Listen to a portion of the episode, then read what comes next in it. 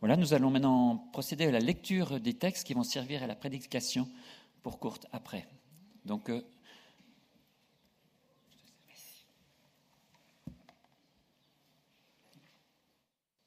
Et notre première lecture, c'est dans la Genèse 16. Sarai, la femme d'Abraham, ne lui avait pas donné d'enfant, mais elle avait une esclave égyptienne nommée Agar. Sarai dit à son mari, Tu vois, le Seigneur m'a empêché d'avoir des enfants. Je pourrais peut-être avoir un fils grâce à mon esclave passe la nuit avec elle. Abraham accepta la proposition de Sarai. Sarai prit alors son esclave Agar et la donna comme femme à Abraham, son mari. Il y avait dix ans qu'Abraham habitait le pays de Canaan. Abraham passa la nuit avec Agar, qui devint enceinte. Quand elle sut qu'elle attendait un enfant, elle regarda sa maîtresse avec mépris. Sarai dit alors à Abraham, À toi de supporter les conséquences de l'injure qui m'est faite.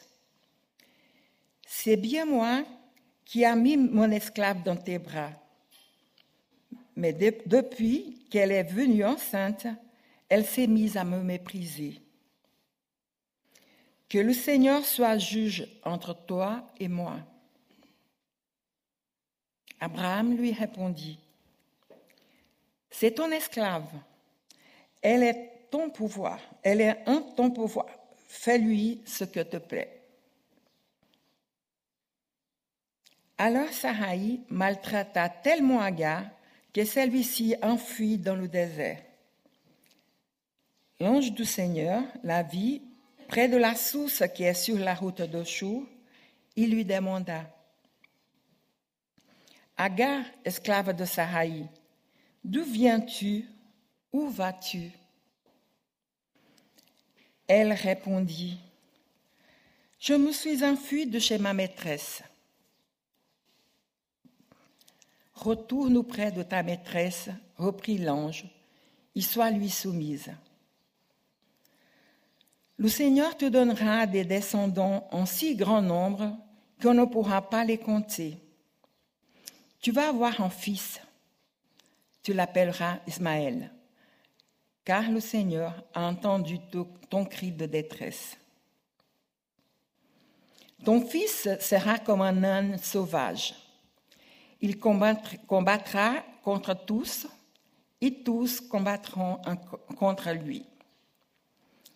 Il vivra seul, à l'écart de tous, de tous ses semblables. Agar se demandait Ai-je réellement, réellement vu celui qui m'y voit Et elle donna ce nom au Seigneur qui lui avait parlé. Tu es El Roy, le Dieu qui me voit. C'est pourquoi le puits qui se trouve entre Kadé et Béret est appelé puits de l'Aï Roy, ou puits du vivant qui me voit. Agar mit au monde un fils qui son père Abraham nomma Ismaël. Abraham avait 86 ans alors qu'Agar lui donna ce fils.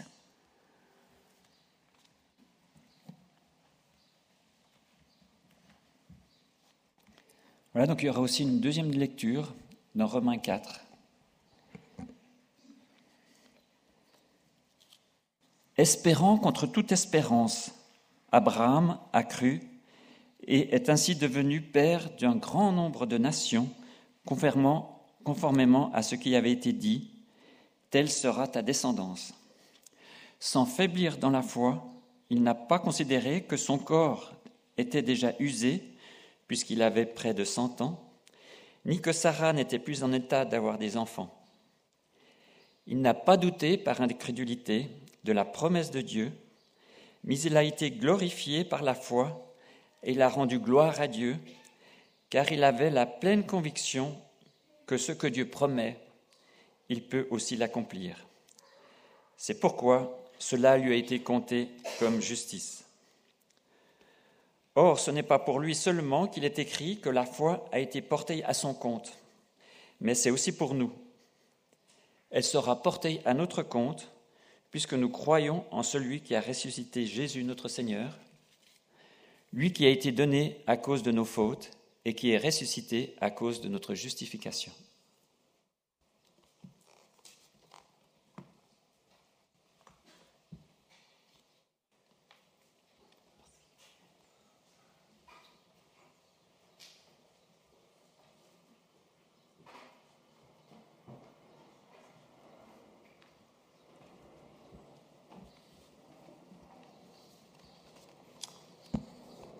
Nous prions. Seigneur Jésus, j'aimerais te remettre courte pour le message qu'il a apporté, qui nous apporte de ta part. Seigneur, bénis-le, Seigneur, que nos cœurs soient aussi ouverts à ton Esprit Saint. Nous voulons que ce soit ton Esprit Saint, ta personne, qui nous rencontre par les paroles de courte. Et Seigneur, nous voulons, oui, nous voulons entendre ta voix, nous voulons entendre quelque chose d'encourageant pour nos cœurs. Alors Seigneur, j'aimerais te le remettre entre tes mains, Seigneur, et nous remettre nous aussi avec un cœur bienveillant et un cœur ouvert à ta parole. Que cette parole soit bénie en nos cœurs. Amen.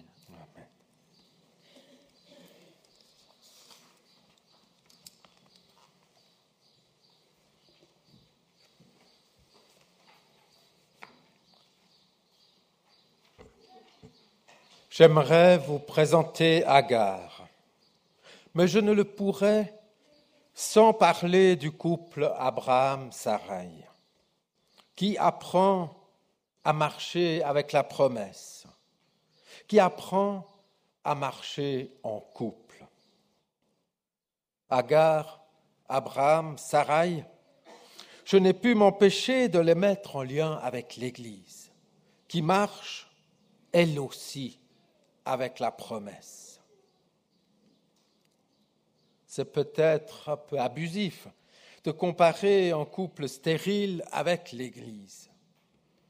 Mais au vu de la promesse de multiplication innombrable, nous pouvons tout de même nous questionner sur une certaine infécondité dans l'Église.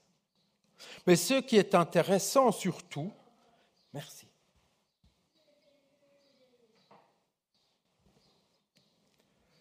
Ce qui est intéressant surtout pour nous, c'est de voir comment le couple a géré l'absence de la vie à venir. Sarai, la femme d'Abraham, n'avait pas enfanté pour lui. Et voilà, Agar, la solution tout trouvée. Agar, une domestique égyptienne, la tradition rabbinique dit qu'elle est une fille du Pharaon, du moins une servante, que ce dernier a donnée à Abraham lors de la restitution de Sarai, prétendue sœur du patriarche. Voici ce qu'on sait sur Agar, peu de choses. Mais dans quel couple est-elle tombée? Agar est investie par le désir de sa maîtresse d'être construite comme femme par sa servante. Un désir secret. Sarai est pas bien dans son couple. Elle est stérile, mais lucide, elle constate que le problème se situe en amont. Les traducteurs n'ont pas fait ressortir ce détail qui pourtant est crucial. On dit peut-être par ma servante ou ma, ma esclave, j'aurai un enfant. Mais au fait, le mot qui est utilisé est effectivement celui de construction, qui est pas loin de Ben, le fils, mais c'est Naban, donc euh, c'est pas du tout la même chose. Peut-être par elle je serai construite. Sarai sait qu'il lui manque quelque chose d'être femme, épouse. Et ce qui est curieux, c'est que ce même mot est utilisé au tout début de la Genèse. Quand Adam se trouve seul, qui s'ennuie dans le jardin, Dieu décide de lui faire une compagne, une aide, un vis-à-vis. Et il laisse sombrer Adam dans une torpeur, lui retire une côte, et c'est là il construit une femme. Même mot que pour Sarai. Donc Abraham, peut-être qu'il est conscient, peut-être pas, a une femme qui n'est pas encore construite. Et c'est peut-être cela qui génère cette euh, stérilité. C'est probablement en partie le travail d'Abraham de construire aussi son épouse, ou en tout cas le couple, mais c'est avant tout l'œuvre de Dieu. Sarai propose à Abraham d'aller vers Agar en disant Peut-être je serai construite par elle.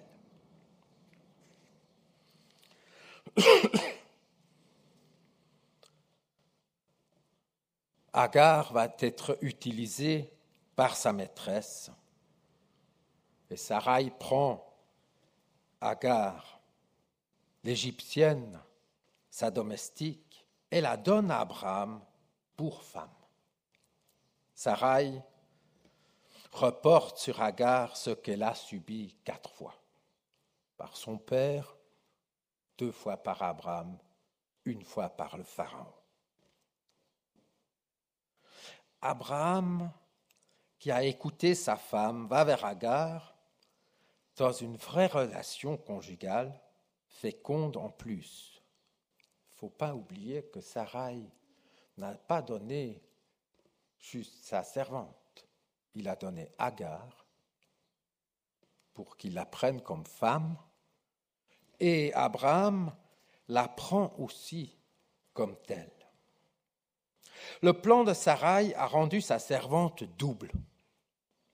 Sarai l'a élevée au rang d'épouse à côté d'elle, et en même temps elle reste domestique. Comment peut-elle s'en sortir? Et la grossesse, cerise sur le gâteau, lui donne l'avantage sur sa maîtresse. Nous imaginons la difficulté de relation entre ces deux les phrases terribles que la voix de Sarai, elle me considère légère. Là encore, une traduction qui vaut ce qu'elle vaut. Légère, c'est le contraire de lourd, kavod, qui est la gloire aussi. Légère, kalal peut être même être traduit par maudit qu'on ne respecte pas, qu'on ne met pas à l'honneur. Abraham aurait eu l'occasion, à ce moment-là, de construire sa femme. Lâche, simplement, il abandonne sa femme, certes la deuxième, à la merci de sa première.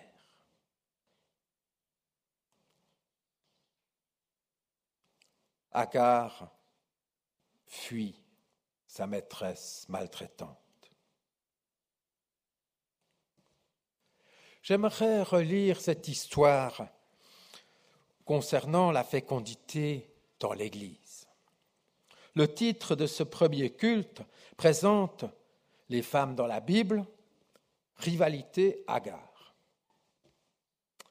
Les rivalités ne se logent peut-être pas là où nous imaginons volontiers.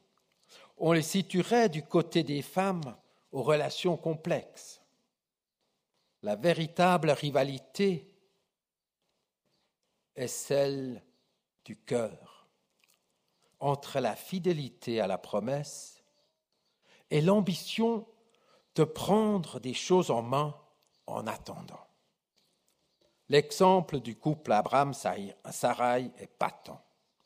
Dans la frustration, dans l'impatience, on invente un plan B. Les deux sont complices dans cela. En mettant à garde dans leur plan, tout part de travers. Abraham est à la fois l'homme de foi croyant que Paul décrit, fort et infaillible dans la confiance en Dieu, et celui qui écoute aussi la proposition de Sarai. Là encore, intéressant, mot pour mot, la même réponse que Ève face au serpent tentateur. Abraham, comme Ève, cède à cette voix. La rivalité n'est donc pas entre personnes, mais se joue entre la voix de Dieu et la voix de l'humain qui dit l'illusion. La voix de Dieu qui dit la promesse la voix de l'humain qui dit l'illusion. En l'Église, cela est pareil. Dieu promet la vie, et en attendant, que faire?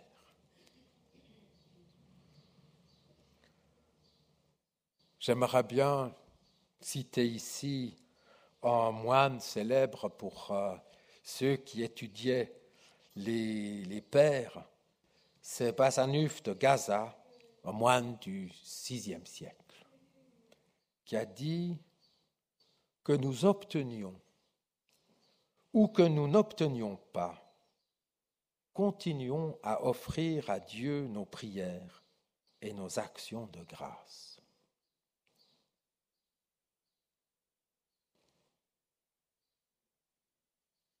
Donc, continuez à faire confiance. ou bien, comme Sarai, tenter d'apporter une solution humaine à un problème dont l'origine est en Dieu. Sarai reconnaît même avec finesse ceux qui ne jouent pas. Mon couple est stérile parce que je ne suis pas construite. Est-ce que l'Église est construite par son époux, le Christ, ou pour son époux, le Christ? Tâche qui vient à Dieu, le Créateur. Tâche qui vient, revient aussi à l'époux, le Christ. En attendant, Sarai orchestre un mariage. Question pour nous, qu'est-ce que nous installons pour générer la vie dans nos communautés? Et j'aime bien cet élan des avions tout à l'heure, qui est précisément à l'image de ces efforts de plomber, d'essayer de rejoindre la promesse, d'essayer de générer cette vie qui nous est donnée du ciel.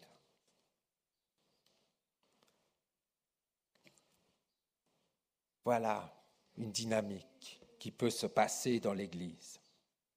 Agar fuit ce couple malsain. Elle prend sa destinée en main et dit non, pas cela. Et c'est peut-être par cette position qu'elle est devenue une des matriarches.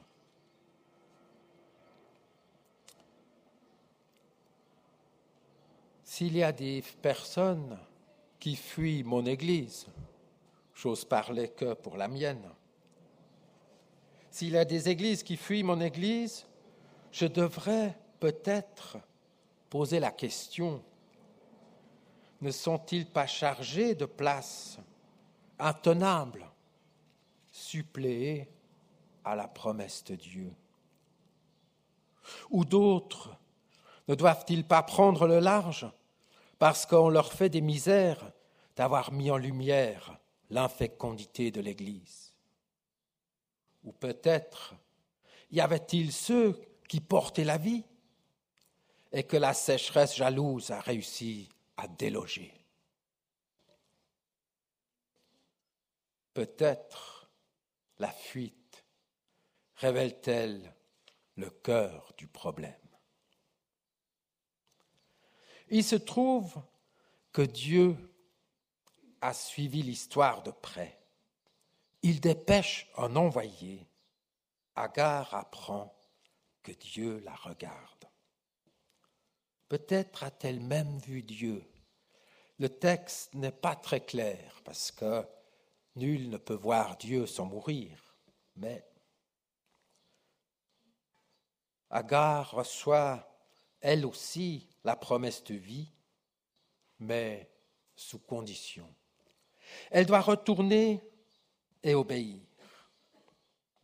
Ainsi, l'une comme l'autre des femmes doivent maintenant assumer les conséquences de leur attitude. Agar d'avoir méprisé sa maîtresse, Sarai, d'avoir méprisé la promesse. Entrer en dynamique de la fécondité implique d'assumer le passage des égarements. Nous apprenons au vingtième chapitre de la Genèse que Sarah, elle a entre-temps changé de nom. Ce n'est plus l'objet de son père ou l'objet d'Abraham, Sarai, ma princesse, mais elle est devenue Sarah, princesse tout court. Quatorze ans après, elle a chassé Ismaël. Abraham était extrêmement peiné, mais il a suivi la demande de Sarah. Il reste pour moi une question. Est-ce que la marche avec la promesse ne supporterait-elle pas les plans B? Ou est-ce que Dieu voit les plans B parce que c'est comme ça dans le monde avec les humains et il les bénit quand même d'une moindre manière Agar, n'oublions pas, est la première femme d'avoir eu la visite de l'ange. C'est peut-être aussi parce que ceux qui sont méprisés sont vus par Dieu et entendus. Mais pour moi, la question reste, effectivement, car il ne faut pas l'oublier non plus, Agar est bénie par Dieu. Et les Ismaéliens, qui sont aujourd'hui une partie des musulmans, sont des enfants d'Abraham, des enfants de sa foi, peut-être euh, chancelant à certains moments, hésitants, mais ils sont aussi dans cette bénédiction que Dieu a voulu. Épilogue numéro 1. Agar devient une figure prophétique en s'installant en Égypte après que Sarah ait réussi à l'écarter de son foyer. Ta descendance résidera dans un pays qu'elle n'a pas possédé. Voilà ce que dit Dieu de la descendance d'Abraham en chapitre avant celui que nous avons lu ce matin. Et la tradition rabbinique dit qu'Abraham est descendu par deux fois voir son fils Ismaël quand il était dans un grand âge. Épilogue numéro 2, et ça c'est peut-être réjouissant et magnifique aussi à entendre. Isaac et Ismaël ont enterré ensemble leur père. Peut-être pour reconnaître cet amour inconditionnel, amour de père, et pour l'un et pour l'autre. Amen.